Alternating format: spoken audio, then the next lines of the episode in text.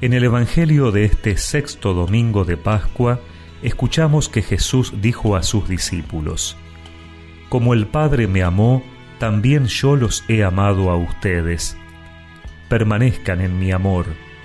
Si cumplen mis mandamientos, permanecerán en mi amor, como yo cumplí los mandamientos de mi Padre y permanezco en su amor.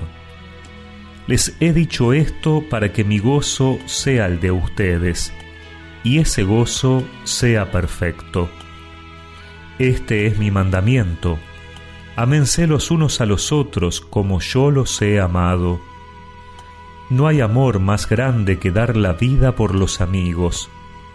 Ustedes son mis amigos si hacen lo que yo les mando. Ya no los llamo servidores, porque el servidor ignora lo que hace su Señor. Yo los llamo amigos, porque les he dado a conocer todo lo que oí de mi Padre. No son ustedes los que me eligieron a mí, sino yo el que los elegí a ustedes y los destiné para que vayan y den fruto, y ese fruto sea duradero. Así, todo lo que pidan al Padre en mi nombre, Él se lo concederá. Lo que yo les mando es que se amen los unos a los otros.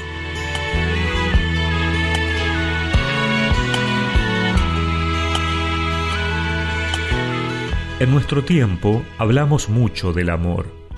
Hay tantas canciones de amor, series y películas que cuentan historias de amor y que mueven nuestros sentimientos. Pero el riesgo es que el amor se convierta en algo fugaz, como una canción, y que ante la realidad de las relaciones sucumbamos y andemos mendigando amor en cualquier lado.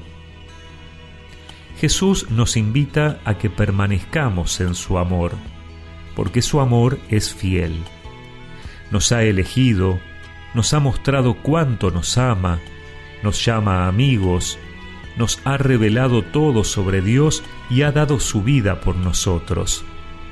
Por eso, en Él podemos conseguir la alegría perfecta, esa que nos da el sentirnos amados de verdad y tener alguien a quien amar.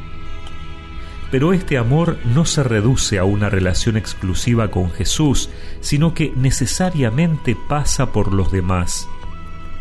Para permanecer en el amor de Dios, dice Jesús, hay que cumplir sus mandamientos, que es amar a los demás como Él nos ha amado. Ya no se trata de amar al prójimo como a sí mismo, sino que la medida será el amor de Jesús, es decir, ser capaces de dar la vida por los amigos como Él ha dado su vida por nosotros. Esto pareciera muy difícil en una cultura donde lo que prima es la búsqueda del propio bienestar y la felicidad.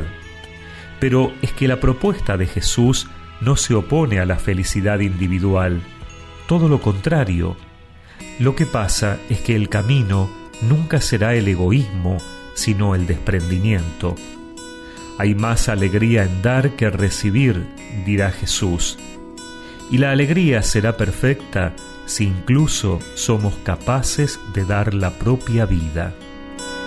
Yo los he amado con el amor del Padre, permanezcan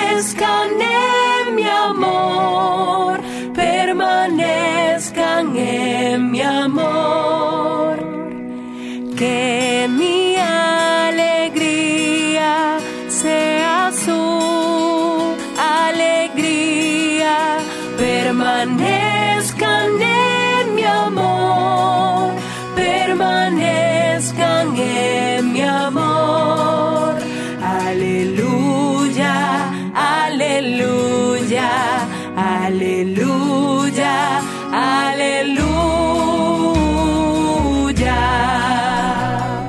y recemos juntos esta oración. Señor, gracias por querer mi felicidad, mostrándome el camino para alcanzar la alegría perfecta. Amén. Y que la bendición de Dios Todopoderoso, del Padre, del Hijo y del Espíritu Santo los acompañe siempre. Resucitó.